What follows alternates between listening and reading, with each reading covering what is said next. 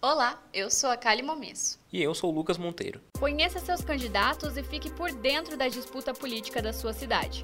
Está começando agora a Conexão Eleitoral. Seguindo com a nossa série de entrevistas com os candidatos a prefeito de Sorocaba, hoje a gente vai falar com Renan Santos do PDT. Renan Santos é natural de Sorocaba, Relações Públicas, professor universitário e secretário-geral do Sindicato dos Professores de Sorocaba e Região.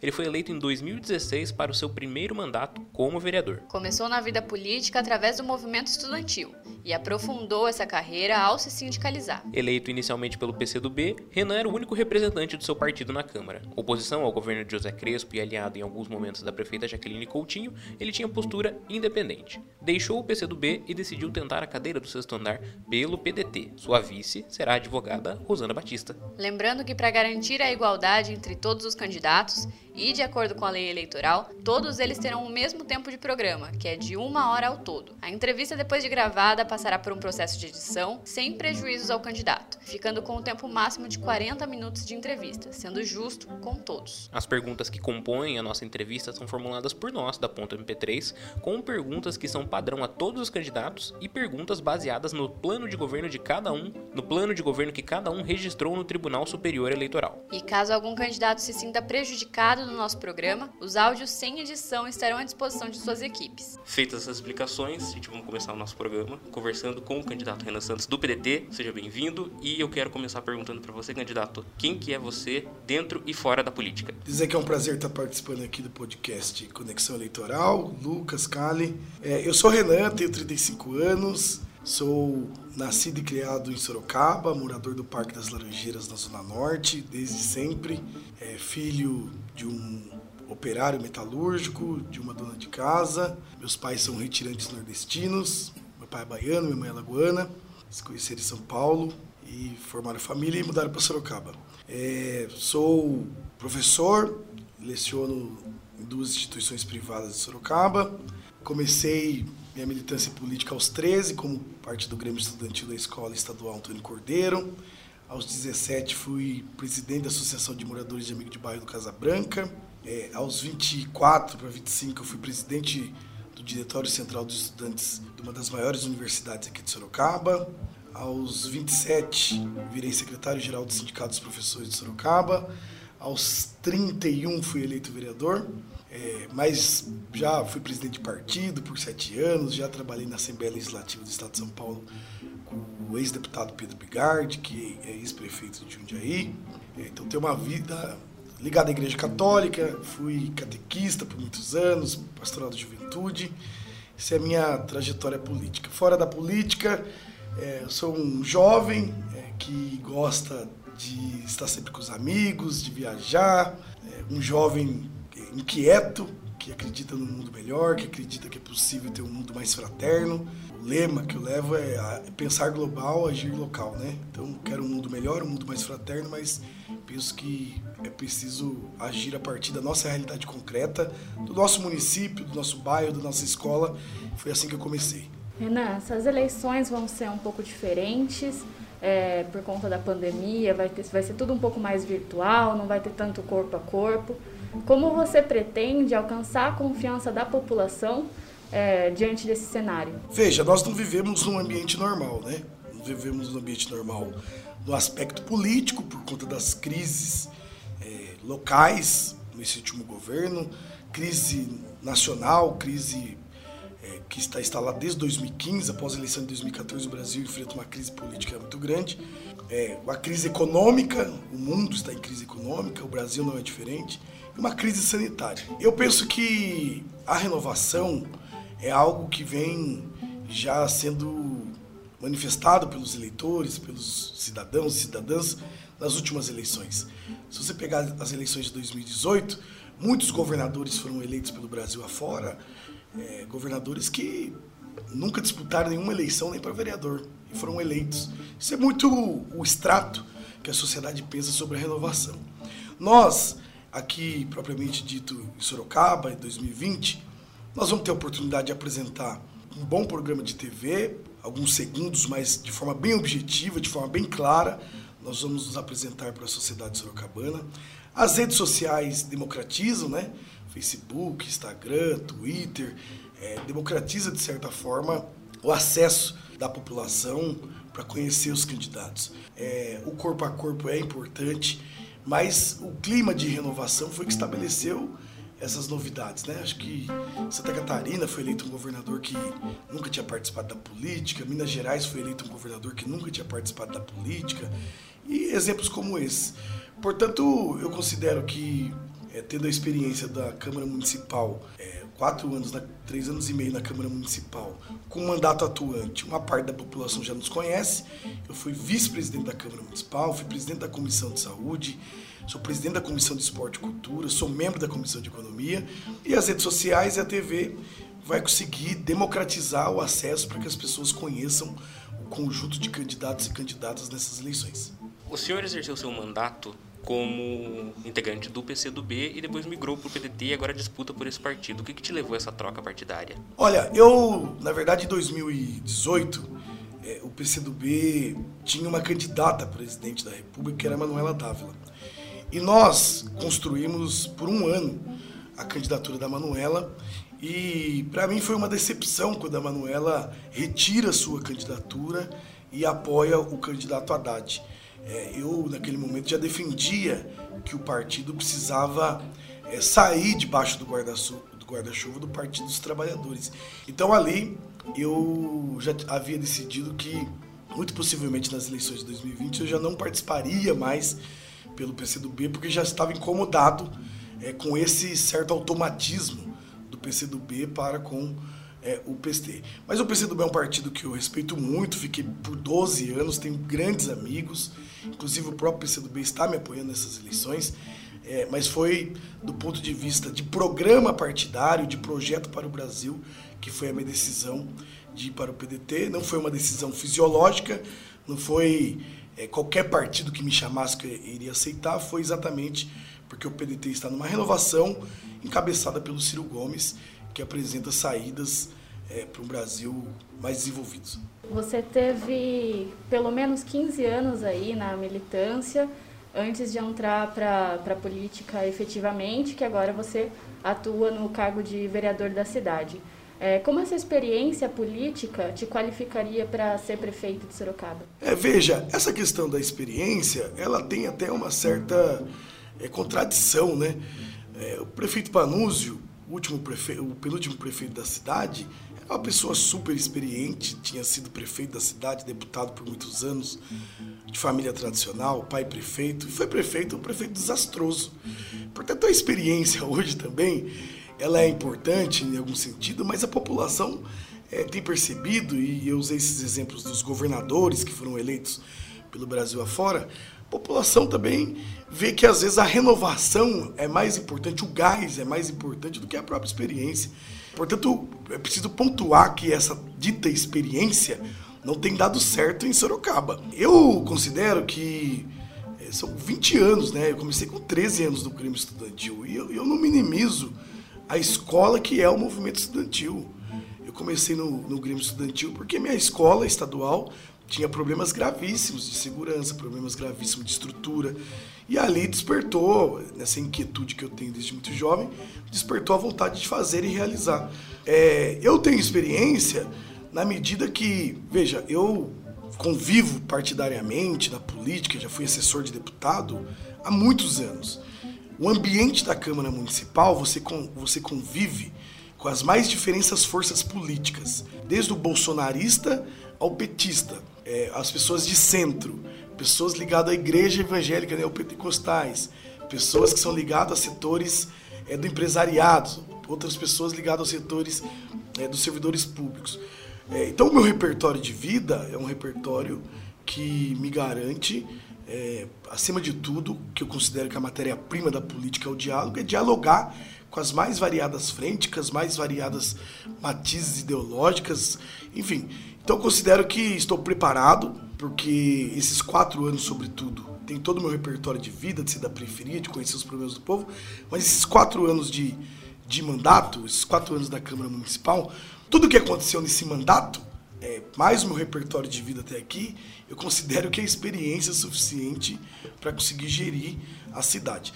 É, eu dizia que a experiência não tem sido dado muito certo nos últimos dois mandatos de prefeitos, é, me considero experiente, de certa forma, mas mais importante do que isso é trazer um novo pensamento para a Prefeitura Municipal, que é um pensamento de desenvolvimento, de cidade inteligente e com a juventude com o gás que eu tenho para poder realizar os desafios que se descortinam no nosso horizonte da cidade de Sorocaba. Os últimos quatro anos eles se mostraram muito importantes com a questão de, de prefeito e vice-prefeito e de uma convivência harmoniosa entre os dois que exercem um cargo eleito, né? É, eu acho que para a gente conhecer além de você, candidato, como foi a escolha da sua candidata a vice, a Rosana, e a gente pode esperar de vocês uma relação harmoniosa? Doutora Rosana é uma grande amiga, uma pessoa que tem uma admiração, pessoa abnegada, ela tem uma história de vida lindíssima. A doutora Rosana começou com 17 anos trabalhando sendo metalúrgica. Ela é mãe, solo, criou seus filhos praticamente sozinho. Ela teve poliomielite na infância, que deixou ela com deficiência motora. Portanto, ela também é, milita e, e advoga para as pessoas com deficiência.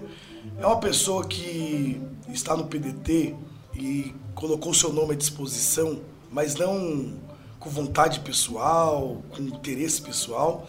Nós sempre construímos, desde quando eu cheguei no PDT, nós sempre falamos que essa questão da candidatura vice, até por conta dos últimos episódios, né, aqui em Sorocaba, que seria construído coletivamente.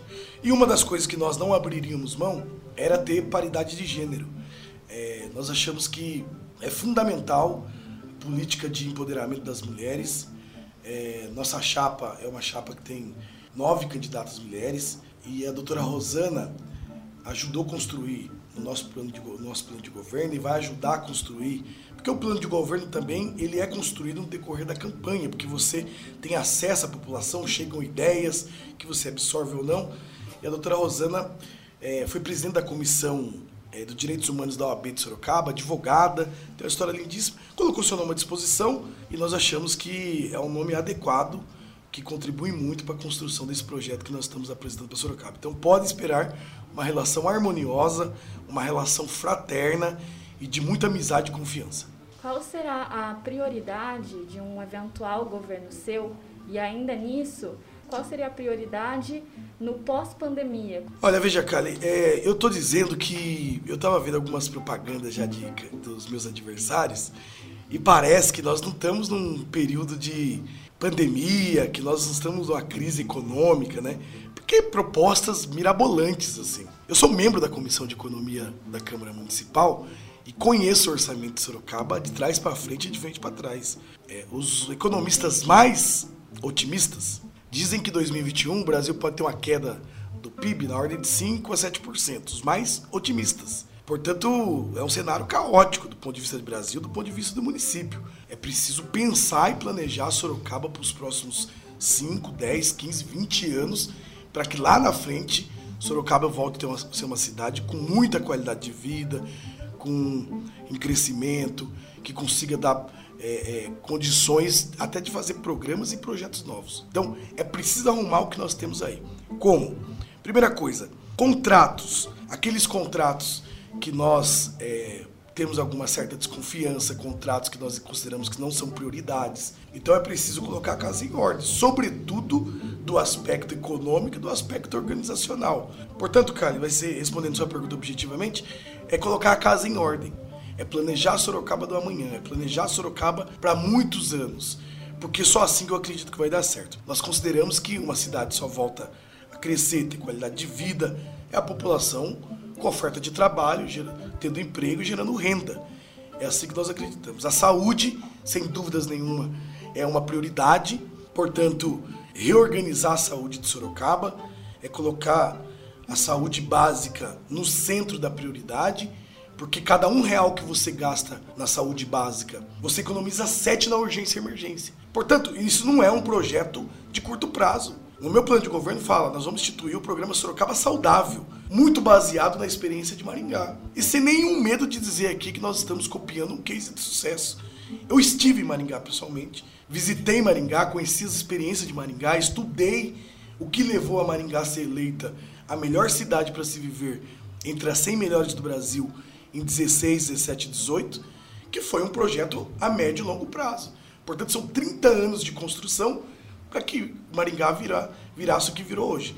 E é isso que nós estamos propondo para Sorocaba. Quero ser prefeito para arrumar a casa e preparar Sorocaba, que não será do dia para a noite, para o futuro. Preparar Sorocaba para 5, 10, 15, 20 anos, para que a gente possa retomar uma Sorocaba pujante, com qualidade de vida para o nosso povo. Aproveitando então, já que entramos nessa área de plano de governo, você é, construiu ele e tem muita inspiração no Plano Nacional de Desenvolvimento do Ciro Gomes. Por que essa, essa inspiração e como foi feito esse planejamento? É, eu dizia que em 2018 eu já vinha acompanhando o Ciro Gomes e via nas suas palestras, nas suas exposições, que ele apresentava saídas para o Brasil, para o buraco que o Brasil é, estava. É, eu sou professor e eu acredito que saídas, projetos, propostas precisam ter base científica, precisa ter base acadêmica. Precisa saber como fazer, qual é o prazo que vai fazer, quanto que vai custar, qual é o método. É, o Ciro apresenta muito sobre as saídas para o Brasil, que está pela industrialização do Brasil e sobre a revolução 4.0, as novas profissões, as novas tecnologias. E eu concordo com ele na íntegra. Na década de 80, a indústria representava no nosso PIB 14%. Hoje a indústria representa apenas 5% de todo o nosso PIB, de 5 a 7. Tem uma variação. Significa que está desindustrializando o Brasil. A desindustrialização do Brasil tem gerado essa massa de desempregados. Gerando essa massa de desempregados é que você. São mais pessoas no SUS, são mais pessoas precisando de escola pública, são mais pessoas demandando serviço público. Só que isso não está gerando renda né, a, a, a, prefeitura, o Estado, a União, os entes federativos, eles não geram dinheiro, né? Eles demandam de recursos de contribuição. Se está gerando pouca economia no Brasil, portanto, obviamente que vai cair cada vez mais as arrecadações e o Brasil vai cada vez mais enfiar no buraco, porque gerar dinheiro, fabricar dinheiro por parte do governo federal, a gente sabe que eh, historicamente, do ponto de vista econômico, é um erro. Inflação sobe, desvaloriza a moeda, etc. Então, eu, eu respeito muito as saídas que o Ciro apresenta e de alguém que foi ministro da Fazenda, que conhece nosso sistema monetário, conhece nosso sistema econômico, e penso que é possível, nesse sentido, apresentar para Sorocaba também um projeto municipal de, de, de, desenvolvimento econômico e social. Eu completo com social porque tem que ser pensando nas pessoas. Muitas profissões estão sendo extintas e serão extintas no próximo período. Portanto, se não se preparar desse ambiente de novas profissões, de qual é a tendência mundial, qual é a tendência nacional, e achar qual é a vocação de Sorocaba, qual é o novo salto civilizacional que vem aí é, nesse aspecto. Portanto, é preciso preparar Sorocaba para a sua vocação futura de novas profissões e pensar qual é a vocação nesse sentido. Eu penso que a prefeitura tem muito que contribuir. Contribuir com o parque tecnológico, que tem que ser um berço é, é, para gerir novas profissões, para abarcar startups. Então dá para construir um projeto municipal de desenvolvimento econômico e social baseado nas ideias que o Ciro Gomes apresenta para o Brasil. No seu plano de governo, inclusive, você fala bastante sobre é, a educação sorocabana seguir os modelos de Sobral, no Ceará. É, o quanto você estudou sobre e como você acha que isso seria aplicável para Sorocaba? Veja que lá não tem é, nenhum segredo demais. Assim, não tem nada excepcional.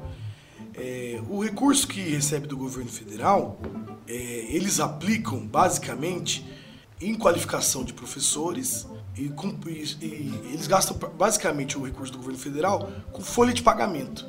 E o município é, gasta é, o recurso com insumos, com escola, etc. Então, é uma fórmula bem simples, na verdade. A nossa crítica em Sorocaba é que é, Sorocaba, nesse sentido, e eu vou te falar aqui, Sorocaba não tem uma educação ruim, não, municipal. A minha crítica é muito em cima da educação estadual. A educação municipal de Sorocaba, com exceções de alguns pontos, não é uma educação ruim. Os professores da rede municipal de Sorocaba são muito bons, muito qualificados, mas tem alguns pontos que eu queria dizer. Por exemplo, Sorocaba retroagiu no último período que tinha escola integral em alguns cantos da cidade, que foi retroagido já no governo Panúzio.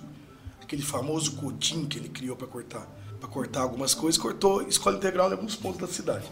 Você tirou ensino médio da rede municipal, que historicamente tinha escolas boas. Pega o Getúlio Vargas, Aquiles de Almeida, o Leonor, são escolas, escolas referências do aspecto municipal, que cortou o ensino médio. Penso que foi um grande erro ainda que constitucionalmente não seja obrigação do, do município. Mas eu queria focar bastante nessa questão da educação, que é, no período de pandemia, ficou muito claro a fragilidade do, da educação pública aqui em Sorocaba. Já tem um abismo, eu sou da rede particular, eu leciono na rede particular. Já existe um abismo do aluno da, do ensino privado do aluno com o ensino público. E a pandemia aprofunda esse abismo. Na medida que as escolas particulares, ainda que não seja a mesma coisa, seja a mesma coisa, as escolas particulares se viraram, criaram plataformas, deram um jeito do, dos alunos continuaram tendo aula. No município, não. Tem um, um vácuo, tem aí uma lacuna grande, cada escola fez de um jeito, é, fez de um jeito tentando repor, não dando certo, aí a prefeita agora anuncia que as aulas só 2021, sendo que no privado as aulas estão acontecendo. Então nós vamos nos debruçar muito sobre, primeiro, é, é, formação contínua para os professores, é, é, preciso retomar alguns projetos. É, considero que, sobretudo na creche, é preciso ter creche em período integral. Creche em período, meio período, não é producente. É preciso contratar professores. Agora tem um, um concurso público aberta, é preciso que esse concurso aconteça e, e, já de forma imediata o prefeito chame esses profissionais. Tem um déficit grande, mas, sobretudo, é preparar a Sorocaba na educação digital. Porque nós tem, inclusive, alguns especialistas dizendo já que é, pode se tornar é, corriqueiro nós temos termos epidemias e pandemias para os próximos anos. Tem alguns cientistas já falando que a cada cinco anos nós teremos pandemias desta natureza, da, do coronavírus. Então é preciso preparar do ponto de vista digital também a escola municipal. E veja, é possível. O orçamento da educação em Sorocaba é de 500 milhões de reais. É o segundo maior orçamento, só perde para a saúde. No meu plano de governo fala uma criança um tablet. É, estamos apresentando, é, achamos que é plenamente possível, obviamente que daí preparar os professores para esse modelo como complemento no primeiro momento da aula presencial, como matéria complementar de reforço escolar, que tem acesso em casa, mas eventualmente estando preparados, se vir mais pandemias, é, nós já teríamos uma alternativa de uma plataforma que o aluno possa, possa estudar de forma remota. Dentro disso, você como professor também deve ter rechaçado na época também a gestão compartilhada que foi feita pelo governo Crespo e foi mantida até pelo governo Jaqueline em alguns aspectos. Você pretende rever esses contratos de gestão compartilhada para tentar trazer de volta uma dignidade para o funcionário público que ficou desvalorizado e precarizado com essa gestão? Veja, Lucas, eu, eu sou contra terceirizações, sou contra privatizações. É, mas eu não sou daqueles inconsequentes que às vezes fala para jogar para a torcida. Com a queda de receitas, a despesa com a folha de pagamento acaba subindo. Num ambiente normal, o Sorocaba arrecadando 3 bilhões e 100 milhões de reais, que era o orçamento previsto para 2020, a folha de pagamento do conjunto de servidores representava 46%. Se Sorocaba perder 300 milhões de reais, a despesa com a folha é a mesma. Se de, 40, de 46 cair em 300 milhões, ela sobe para quase 58%. 58% já na lei de responsabilidade fiscal, a luz vermelha já acendeu, já estourou. Então, não é o modelo ideal, eu não concordo com terceirizações. Nós vamos rever o contrato no sentido de ver se é um contrato justo, se o contrato atende às necessidades, mas é preciso colocar claramente que nesse ambiente de queda de receita não dá para você fazer concurso público para atender toda a rede nesse ambiente que nós vivemos hoje. Portanto, nós vamos manter as compartilhadas que aí estão, mas a realidade impõe esse tipo de processo de ser compartilhado por conta de lei de responsabilidade fiscal e por manter as contas e o recurso do município de forma sadia. Agora que o BRT está circulando por Sorocaba, como repensar aí a mobilidade urbana? Quais são as propostas é, com relação a esse tema? Eu considero que o BRT é, foi um equívoco. Primeiro, no seu projeto, é, o BRT demorou quatro anos para sair do papel. Foi a gestão inteira do Panúzio. O BRT já é uma tecnologia ultrapassada, considerando do aspecto da mobilidade urbana. O BRT em Uberlândia foi implementado há 10 anos atrás é, foi feito em Sorocaba de forma espalhafatosa, sem planejamento, gerou um caos para os comerciantes, um caos para a população, Mas aí está, tem um contrato assinado pela prefeitura. Penso que precisa terminar o corredor norte, que é Avenida Ipanema, porque é também um grande centro populacional, tem um, uma massa de, de, trabalhadores ali que se utiliza desse serviço. E precisa repensar a mobilidade de Sorocaba é, no sentido de intermodais. Eu não acho que só o BRT vai resolver o problema. É, e uma das saídas, cara, é exatamente o Integra Bike. O Integra Bike é um, é um projeto que começou no governo Vitor Lippe e veja que não teve é, ampliação no governo Panúzio e muito menos no governo Crespo. Nós pensamos a, a bicicleta como um, um veículo de transporte barato, saudável e é preciso dar condições para que as pessoas se utilizem. Não teve política de avanço nisso, muito menos das ciclovias e nem dos postos de Integra Bike. Então preciso oferecer. Isso sim é uma questão, embora eu seja estadista, defendo o Estado forte, o município forte, acho que o município precisa ser protagonista para evoluir a cidade, para dar condições para a cidade, eu acho que é uma questão perfeitamente que poderia ser compartilhada com a iniciativa privada. Penso que tem uma coisa que o, setor, o mercado publicitário teria interesse de oferecer isso aos usuários de forma controlada pelo, pelo município, para que não tenha exagero de cobrança, etc e tal. Mas tá aí uma coisa que eu acho que o município não precisaria gastar. Era planejar e correr atrás de patrocínio. Você faz aí uma sessão, um edital né, de, de chamamento, que a, eles deem o Integra Bike é, ali com custo baixo para quem for utilizar e eventualmente possa explorar a publicidade. Tá aí uma das saídas que nós pensamos. Portanto, é preciso dar alternativas à população para que se utilize de novos meios de transporte também. Todos esses pontos de mobilidade urbana e tudo mais, de expansão de, de Integra Bike, ciclovias e tudo mais, acho que fazem parte de um conjunto que a gente pode classificar como cidade inteligente que também está no seu plano de governo. Sim. E eu queria entender um pouquinho mais do qual é esse conceito de cidade inteligente que você defende. Esse conceito visa de facilitar e de forma inteligente facilitar o acesso aos serviços à população. Quando a gente fala de cidade inteligente, as pessoas pensam logo em só em tecnologia. E de fato precisa da tecnologia, mas é um conceito que se utiliza é, de forma multidisciplinar para que as coisas avancem e andem. Eu quero usar um exemplo. Nós estamos apresentando no nosso plano de governo a cidade saudável. Exatamente porque eu dizia que nós gastamos por ano 630 milhões de reais com capacidade da saúde, muito com urgência e emergência. O conceito de Sorocaba saudável é um conceito multidisciplinar que é fazer de forma preventiva que a população é, tenha acesso a exercício físico monitorado, que tenha mais academias é, ao ar livre, sobretudo para o pessoal mais antigo, mais idoso, é, se exercitar. E isso você faz de forma conjunta, porque olha, se você quer estimular que as pessoas caminhem mais, você precisa ter parques perto da casa das pessoas, revitalizados. Quem vai, quem vai arrumar o parque? É a Secretaria de Serviços Públicos, junto com a Secretaria de Meio Ambiente. Portanto, o conceito de cidade inteligente é um projeto e um programa que envolva todos os o conjunto de secretarias de forma multidisciplinar, que as coisas caminhem de forma mais fácil, que a cidade funcione. Estou usando esse exemplo da saúde, mas poderia usar aqui outros exemplos. Eu digo é, do uma criança um tablet, né? Cidade é, inteligência é isso.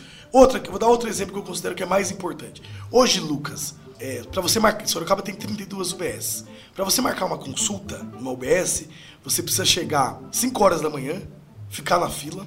Eles entregam 30 senhas, 32 senhas para você entrar para poder marcar a consulta. Não é que você vai ser atendido não. Você chega às 5 horas da manhã, não é para ser atendido. Você chega às 5 horas da manhã para conseguir pegar a senha, para você conseguir ir no balcão marcar consulta. Não é razoável, não é inteligente você precisar ir numa UBS marcar uma consulta, na medida que hoje no Brasil tem mais smartphone do que gente. Obviamente que no, nos rincões da periferia de Sorocaba, os lugares mais simples, eventualmente as pessoas não têm nem o que comer. Essas pessoas a gente precisa se preocupar com isso também. Mas a massa dos sorocabanos, das sorocabanas que usa SUS, tem smartphone, tem acesso à internet. Então é esse conceito de facilitar a vida é, dos cidadãos e das cidadãs. Na capital, o Ciro Gomes está apoiando o candidato Márcio França à prefeitura de São Paulo. É, existe a chance de ele vir para cá, participar dos atos da sua campanha, apoiar? O Ciro vai estar ligado à sua campanha de alguma forma? Vai, o Ciro é uma grande referência, mas eu tenho contato é, com a assessoria dele, inclusive ele está produzindo um vídeo, é, que vai mandar um vídeo para nós aqui declarando apoio, falando da importância da renovação na política, falando das minhas, das minhas qualidades.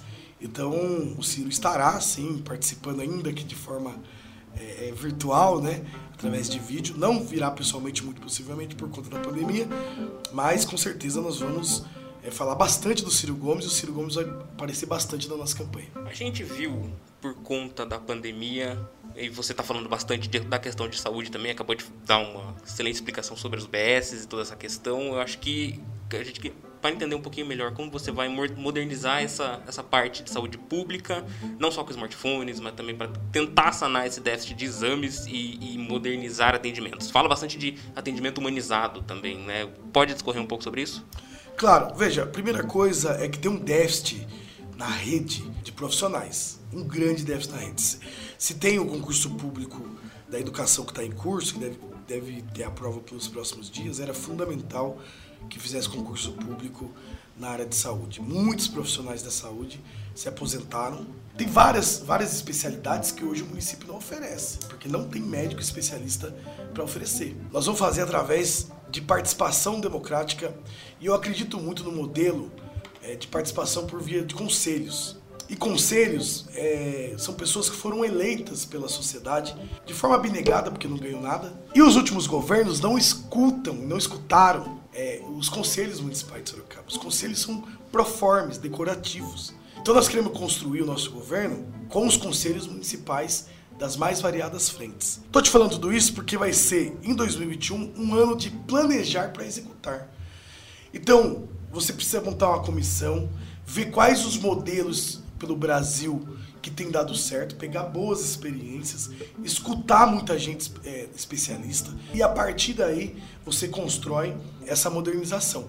É, no seu plano de governo, na parte em que você fala um pouco sobre a mulher, os direitos da mulher, você fala sobre garantir direitos já existentes, mas não sobre ampliar ou melhorar esses atendimentos. Existe um planejamento para criar novas políticas nesse sentido? Sorocaba é uma cidade que, desse aspecto até avançada. Sorocaba tem uma delegacia da mulher, a primeira do estado de São Paulo. E eu não sou daqueles que critico por conta do, do aquilo que não é bom porque não é meu ou porque é minha adversária. Há de se falar que o, o ex-botão do pânico, né, agora mudou o nome, o botão do pânico foi uma política avançada que tem dado certo. E o que, eu preci, o que precisa é garantir que a lei funcione e ampliar no sentido de dar acolhimento.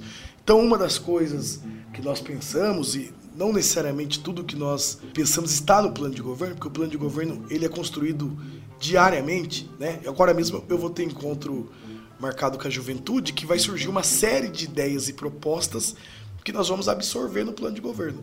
Mas é criar a patrulha Maria da Penha, que é uma patrulha permanente também, que é exatamente para corroborar com, com, o chamado botão do pânico.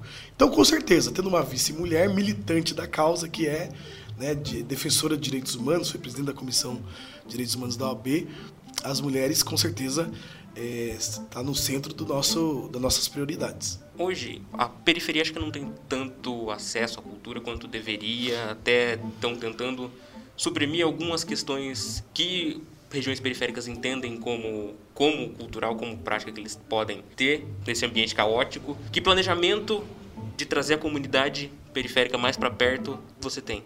É, acho fundamental. Eu apresentei em 2017 para o prefeito Crespo um projeto chamado Fim de Semana no Parque. O projeto final de fim de semana no parque era exatamente para levar, abrir um edital, as bandas se cadastrariam, a prefeitura dava estrutura, portanto, tenda, água, palco, toda a estrutura e a logística.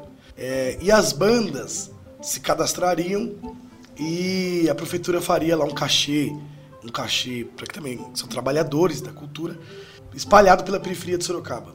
Vitória Régia tem uma praça maravilhosa ali, abarca mais de 30 mil pessoas que moram. Ele rasgou esse projeto. Eu penso que é um projeto viável. Agora, eu digo, eu apresentei esse projeto no ambiente normal, ambiente que a arrecadação de Sorocaba estava em alta, que não tinha pandemia.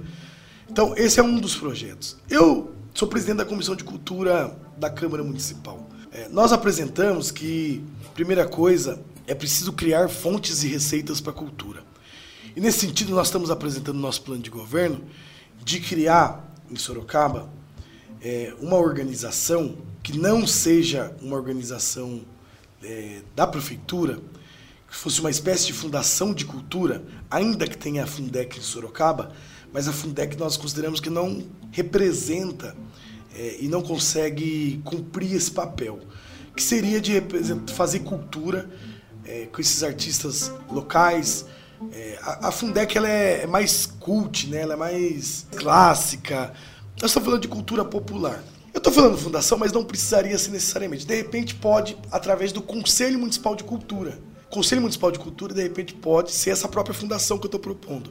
Por quê? Veja, se no ambiente normal a, a cultura e o esporte, eu não acho que seja justificativa, mas historicamente sempre foi assim, sempre foram as duas secretarias mais preteridas do aspecto orçamentário. Então, se você consegue trazer recurso, criar novas fontes, que tá, é uma dos centros, é um dos centros do, do meu plano de governo, que é trazer novos recursos para a prefeitura, não os de sempre, só é, ISS, ICMS, IPVA, IPTU, mas trazer novos recursos. Como? Lá em Maringá eles fizeram essa fundação e as empresas, as empresas de, de Maringá, e como Sorocaba tem muitas, podem mandar parte do seu imposto de renda para essa fundação que tem o um papel exclusivo de fazer cultura. Ali no Céu das Artes, é uma área verde do lado direito, a criminalidade, inclusive, era muito forte ali, e nós é, sempre priorizamos. Eu mandei emendas para lá para revitalizar toda a iluminação, porque a noite ficava escuro, não dava para.